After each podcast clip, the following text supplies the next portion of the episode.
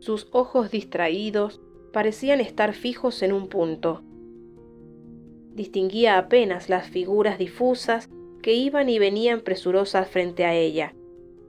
No obstante, su mirada aparentemente concentrada en el mercado estaba velada. Su cerebro no procesaba las imágenes que sus ojos percibían, sino que estaba absorto en la fría conversación que había tenido lugar unos minutos antes entre ella y su marido. Sus padres le habían garantizado que sería un matrimonio muy ventajoso, y en efecto lo era. Ella había aceptado con resignación. ¿Qué otra cosa podía hacer?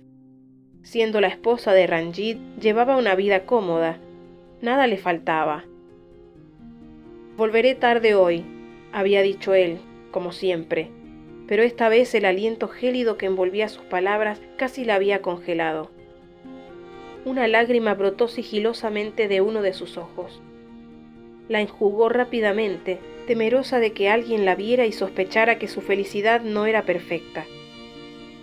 No tenía tiempo para pensar esas boberías. Ranjit volvería, tarde o no, y querría su cena sacudió su cabeza como quien se sacude de encima una idea tonta y compró vegetales.